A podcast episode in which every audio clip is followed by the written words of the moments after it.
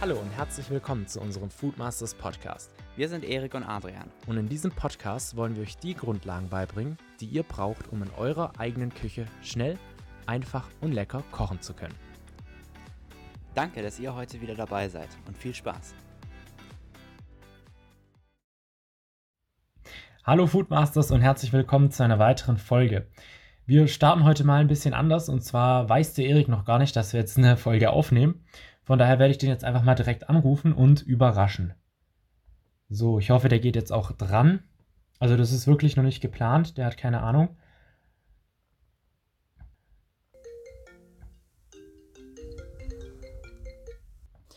Hallo, was gibt's zu spät noch? So, hallo Erik. Ähm, ja, du bist gerade mitten im Podcast. Oh, na super. genau, und ja, du darfst raten, was für ein Thema es heute gibt. Äh, keine Ahnung. Du hast keine Idee, gell? Ähm, warte mal. Doch, wir haben, glaube ich, wir haben auf Instagram eine Umfrage zu Lebensmittel Ah. haltbar machen gemacht. Das heißt, Da schaut jemand mal. unsere um Instagram-Umfragen, Instagram-Stories. aber sicher.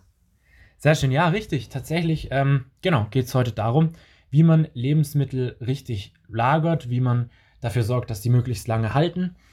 Und genau, dafür eben ein paar Tipps, weil wir haben einfach gesehen, dass viele ähm, ja, Lebensmittel falsch lagern und deshalb ja die Lebensmittel einfach nicht mehr so gut schmecken, beziehungsweise auch einfach schlecht sind. Genau, und da starten wir jetzt erstmal mit sozusagen dem ersten Mysterium. Und zwar ähm, darum, was in Kühlschrank darf und was nicht in Kühlschrank darf. Ich habe ganz lange Zeit auch den Fehler gemacht, dass ich ähm, zum Sachen in den Kühlschrank getan habe, die eigentlich eher draußen hätten ja, verweilen sollen, weil die Kälte vom Kühlschrank dir nicht gut tut. Und ich weiß nicht, Erik, ob du das kennst, wenn Tomaten so ein bisschen mehlig schmecken und so, ja, einfach ziemlich geschmacklos sind. Ja.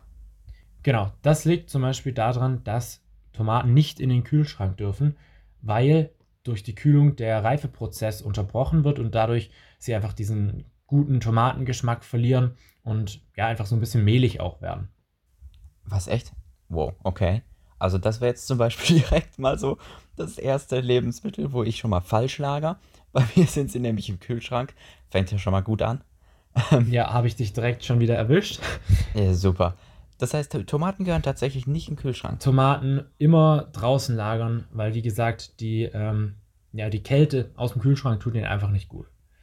Okay, aber dann irgendwie dunkel lagern, sind die da lichtempfindlich oder einfach irgendwo hinlegen? Im Prinzip kann man Tomaten einfach ähm, ja, in seinen Vorratsschrank legen. Also die müssen jetzt nicht unbedingt dunkel sein, die können auch einfach ähm, auf der Ablage rumliegen, je nachdem, wo halt Platz ist.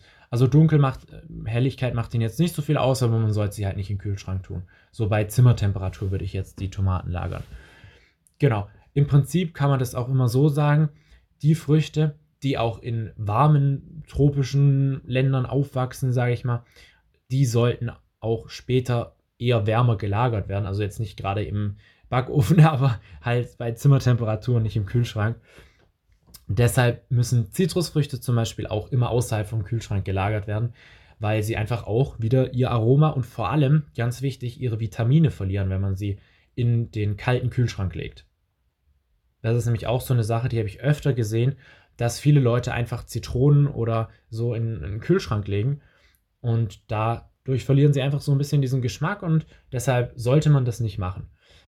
Das nächste Lebensmittel, was ihr auf keinen Fall in den Kühlschrank tun solltet und was ich auch schon sehr, sehr oft gesehen habe, dass das falsch gemacht wird, ist Brot. Und zwar legen ganz, ganz viele Brot in den Kühlschrank, weil sie denken, dass es dadurch frischer bleibt, dass es saftiger bleibt. Aber genau das Gegenteil passiert. Im Kühlschrank trocknet das Brot sehr, sehr schnell aus. Deshalb solltet ihr Brot unbedingt immer außerhalb vom Kühlschrank aufbewahren und einfach in euren Schrank legen. Am besten in so eine Papiertüte, dass es halt nicht ganz austrocknet, ähm, beziehungsweise dass halt so ein bisschen die, die Luft da drin bleibt. Wir machen es manchmal, wenn es schon angeschnitten ist, auch in eine Plastikfolie, äh, wobei ich gehört habe, dass man das auch nicht machen soll, weil sich da drin schnell Keime bilden und es schnell ähm, schimmelt. Aber bei uns, ja, ist das Brot eigentlich immer innerhalb von ein, zwei Tagen weg. Von daher ist da jetzt nicht so das Problem, dass sich da irgendwie Schimmel oder Keime bilden könnten. beim Brot kommt es ja auch darauf an, was für ein Brot es ist. Also grundsätzlich gibt es ja die Faustregel, je dunkler das Brot, desto länger ist es haltbar. Wenn man jetzt Weizenmehl hat, ein, ja, ein Weizenbrot, dann hebt es halt in der Regel ein, zwei oder höchstens drei Tage. Aber so ein dunkles Vollkornbrot kann dann schon mal eine Woche oder ein bisschen drüber auch hinaushalten. Richtig, genau, ja. Was man. Also zumindest bei richtiger Lagerung. Ja, was man auf gar keinen Fall in den Kühlschrank tun sollte, ist auch Honig. Honig bildet im Kühlschrank einfach so Kristalle. Das habt ihr bestimmt schon mal gesehen, falls ihr das schon mal gemacht habt. Und ja, das schmeckt halt einfach nicht so gut und man lässt, man kann es dann auch mega schlecht aufs Brot machen, weil der ultra hart ist. Von daher, Honig hat so viel Zucker, das kann man ohne Probleme einfach draußen lagern und Honig wird sowieso nie schlecht. Von daher kann man das easy einfach irgendwie in seine Schublade tun und dann ähm, ja, passiert da auch nichts. Als nächstes ist äh, Kaffee dran. Ich denke, Kaffee, äh, das wissen die meisten oder lagern auch die meisten außerhalb vom Kühlschrank. Da hätten wir das gleiche. Kaffee wächst ja in südlichen tropischen Ländern auf. Das, äh, das heißt, dass Kaffee auch bei der Lagerung eher draußen gelagert werden soll, also außerhalb vom Kühlschrank. Und genau, der würde einfach den Geschmack verlieren und vor allem nehmen die anderen ähm, ja, Lebensmittel im Kühlschrank diesen Kaffeegeruch einfach so ein bisschen an und das will man natürlich auch nicht haben. Da fällt mir gerade noch was ein. Die Supermärkte, die wissen doch meistens auch, wie es richtig gemacht wird. Stimmt. Ja, das sind die, das sind die Professionals. Das heißt, was im Supermarkt nicht im Kühlregal liegt, das muss auch nicht gekühlt werden. Das heißt, wenn man, wenn man sich die Kaffeebohnen aus dem Regal nimmt, dann gilt das genauso wie für eine Packung, eine Tüte Chips oder so. Die müssen auch nicht in den Kühlschrank, weil sie ja auch im Supermarkt nicht gelagert werden. Und wer auch bei den anderen aufgepasst hat, zumindest ich, habe jetzt mal überlegt, ich meine, Tomaten finden sich auch nicht im Kühlregal. Brot beim Bäcker genauso wenig. Stimmt. Finde ich einen richtig guten Tipp. Ja, habe ich gar nicht dran gedacht, aber ja, mega gut. Genau. Als nächstes habe ich Olivenöl. Olivenöl, generell Öle, kommt ein bisschen drauf an. Also Leinöl und zum Beispiel Kürbiskernöl lagern wir immer im Kühlschrank weil das einfach ähm, außerhalb vom Kühlschrank ziemlich schnell ranzig wird. Aber gerade so Sachen wie Rapsöl, Sonnenblumenöl, Olivenöl, die würde ich immer außerhalb vom Kühlschrank lagern, weil die werden im Kühlschrank einfach so, so flockig und hart und das will man auf keinen Fall haben. Was sagst du dazu? Kürbiskernöl? Äh, Kürbiskernöl auf, auf jeden Fall im Kühlschrank. Also wir haben das immer im Kühlschrank. Und ich kenne auch einen, der äh, kommt tatsächlich aus Österreich und ist so ein bisschen, ja, mit dem Ganzen aufgewachsen. Kürbiskernöl kommt ja auch ursprünglich aus der Steiermark und der ist da eben aufgewachsen. Und der hat uns auch gesagt, Kürbiskernöl, wenn es angebrochen ist, auf jeden Fall immer den Kühlschrank tun. Alles klar. Genau, Zwiebeln auch nicht in den Kühlschrank. Die äh, werden im Kühlschrank feucht und beginnen zu schimmeln. Zwiebeln ist genau dasselbe eigentlich wie Kartoffeln und Süßkartoffeln. An einem eher dunkleren Ort lagern und der Ort darf ruhig kühler sein, also es darf ruhig ähm, der Keller sein, aber halt nicht jetzt der Kühlschrank, weil der ist halt dann noch schon noch mal eine Stufe kühler als so ein Keller. Da fällt mir jetzt gerade noch eine Regel ein, passend zu dem, was du vorher gesagt hast. Ähm, die Früchte oder das Gemüse, was aus warmen Regionen kommt, hast du ja gesagt, kann auch an einem warmen Ort gelagert werden. Genauso gilt es natürlich auch fürs Licht. Also die Zwiebel wächst ja unter der Erde, genauso wie auch Kartoffeln oder Karotten.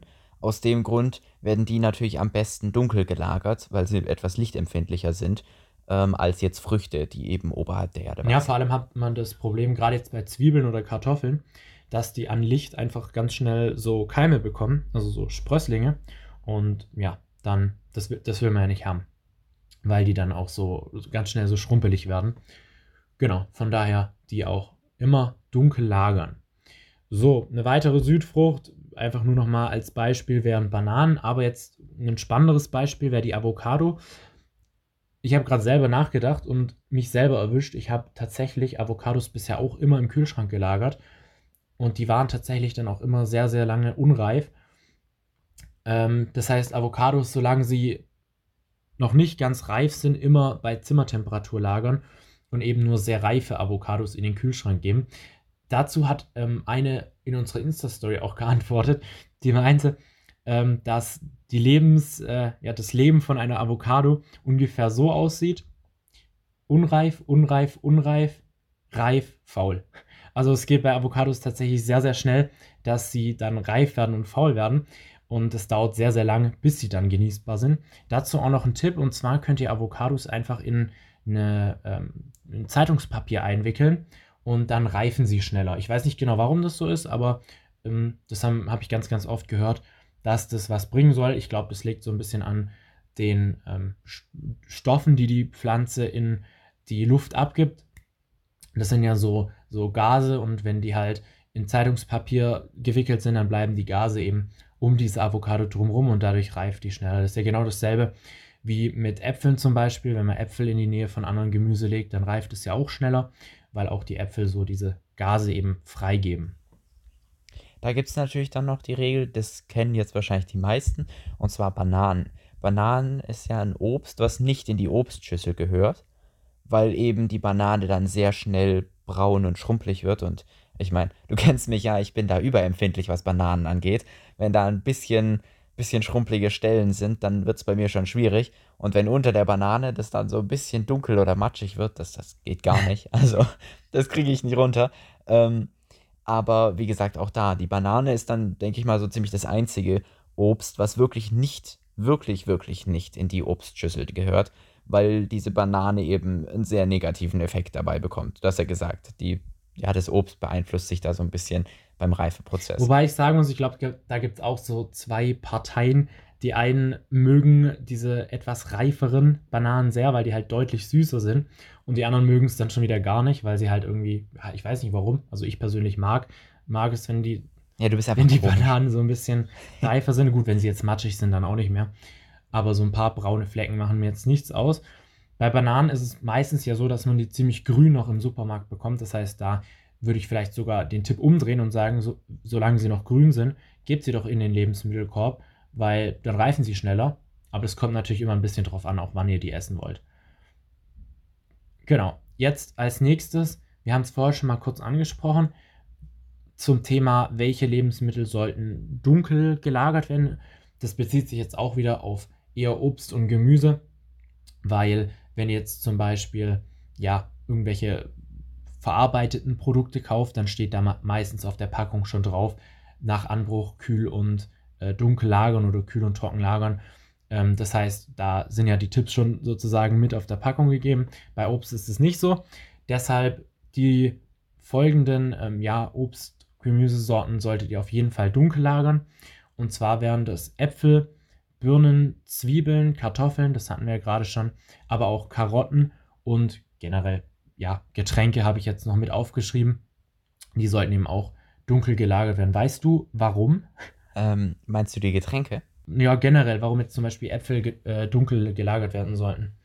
Naja, ich denke, die reifen einfach schneller, wenn sie eben unter Lichteinfluss stehen, werden dann auch schneller faulig. Gut, das Und ist natürlich grade, logisch, ja. Gerade Äpfel sind ja, meines Erachtens zumindest, ein Lebensmittel, was du in größeren Mengen kaufst und dann ja länger lagern willst. Also Äpfel sind ja schon ziemlich lange, also sagen wir ziemlich traditionelles deutsches Obst, ähm, was es auch früher gab. Und ich denke, vor allem daher kommt das so ein bisschen, dass man die Äpfel halt einfach äh, dunkel im Gewölbekeller oder sonst wo lagert, weil man sie halt dann den ganzen Winter über ja, verspeisen kann ähm, und sie eben einfach ewig halten, wenn, wenn sie dunkel gelagert werden. Generell wollten wir euch jetzt nochmal so einen kleinen Appell geben, weil ich auch letztens wieder eine Sendung gesehen habe, wie viele Lebensmittel eigentlich ja verschwendet werden in Deutschland. Soweit ich weiß, sind es fast 50 Prozent der Lebensmittel, die noch genießbar sind, die werden einfach weggeschmissen. Klar, das meiste in Supermärkten, aber eben auch vieles in den privaten Haushalten und von daher noch mal so ein bisschen der Appell, also wenn man die Lebensmittel natürlich auch richtig lagert, dann halten die länger und dann muss man sie nicht wegschmeißen. Und zum anderen, ja, was die Haltbarkeit von Lebensmitteln angeht, viele kennen das Mindesthaltbarkeitsdatum, das ja bewusst Mindesthaltbarkeitsdatum heißt, weil die Lebensmittel mindestens bis dahin haltbar sind und nicht ab sofort dann schlecht sind. Von daher einfach, ja, benutzt eure Sinne. Also, wenn ihr jetzt eine Milch habt, die zwei Tage über dem Haltbarkeitsdatum ist, dann ist die meistens noch gut. Und dann könnt ihr mal dran riechen, dann könnt ihr mal dran schmecken und solange die nicht sauer schmeckt, kann man die eigentlich immer noch essen. Genau dasselbe gilt natürlich auch für ähm, ja, Fleisch und Wurst, wobei da muss man schon wieder ein bisschen vorsichtiger sein. Ja, Salmonellen sind nicht mehr so witzig. Also, richtig. Wenn das Fleisch nässt und ähm, beim Fleisch ist immer ganz gut, man kann, ähm, man kann ein bisschen reindrücken und gucken, ähm, wie es nachgibt und wie es sich aber auch dann wieder in die korrekte Form bringt. Also wenn das Fleisch wirklich nässt und man reindrückt und dann diese Kuhle überhaupt nicht mehr rausgeht und sich das dann so ein bisschen mit Fleischsaft füllt, dann ist das Fleisch drüber. Und wenn es natürlich anfängt zu müffeln, äh, sowieso. Das gleiche gilt für Fisch. Fisch ist, glaube ich, so das Lebensmittel, was am, am schnellsten kaputt geht, was am schwierigsten ist in der Handhabung. Ähm, wenn, der, wenn der Fisch stinkt, sagt man ja immer. Ähm, das ist jetzt zwar subjektiv, ähm, aber wenn der Fisch stinkt, dann ist er nicht mehr gut. Auch da kann man einfach gucken, wenn der so ein bisschen anfängt, ja, zu nässen und eben nachzugeben in der Struktur, dann ist er einfach nicht mehr gut. Das heißt, beim Fleisch kann ich es wirklich verstehen, da vorsichtig sein, weil eine Salmonellenvergiftung ist wirklich nicht witzig. Aber ich finde es voll gut, ähm, dass du das sagst, Adrian, weil, wie gesagt, Mindesthaltbarkeitsdatum, das kennen wirklich wenige. Also es gibt so viele Leute, die nicht wissen, dass dieses Mindesthaltbarkeitsdatum überhaupt nichts damit zu tun hat, wie lange die Lebensmittel haltbar sind. Denn dieses Mindesthaltbarkeitsdatum ist ja nur die Gewährleistungsfrist der Unternehmen, des Herstellers. Das heißt, bis zu diesem Datum muss das Lebensmittel zu 100% noch gut sein. Sonst kriegt eben der Hersteller Probleme. Das heißt, dieses Datum ist ja deutlich, deutlich niedriger angesetzt, als das Lebensmittel tatsächlich haltbar ist. Denn die Unternehmen sind ja auch nicht blöd. Die wollen ja keine Klagen bekommen, weil die Lebensmittel irgendwie zu schnell kaputt gehen. Das heißt, es kommt natürlich auf die Lebensmittel drauf an. Jeder weiß, dass Milch wahrscheinlich oder ja, Fleisch eben einfach etwas schneller kaputt geht als jetzt ein Apfel, der hebt fast, also sehr lange. Aber ja, da hast du absolut recht. Einfach ein bisschen die Sinne einsetzen, weil meistens kann man selber sehen, schmecken oder riechen, ob dieses Lebensmittel noch gut ist und dann entscheiden. Und das Mindesthaltbarkeitsdatum eher als, ja, sagen wir mal, Orientierungshilfe ansehen, um die Lebensmittel in der richtigen Reihenfolge zu verbrauchen. Und nicht um zu sagen, oh, heute ist, heute ist Stichtag, wenn es heute nicht rauskommt, dann muss ich es wegwerfen. Sehe ich absolut genauso. Noch ein Tipp zum Thema Fleisch und Fisch. Wenn ihr jetzt seht, okay, der ist jetzt kurz vorm Schlechtwerden oder ähm, ja, ihr könnt den, oder ihr, man sieht es ja meistens schon, wenn man den jetzt nicht nochmal zwei Tage aufbewahren kann.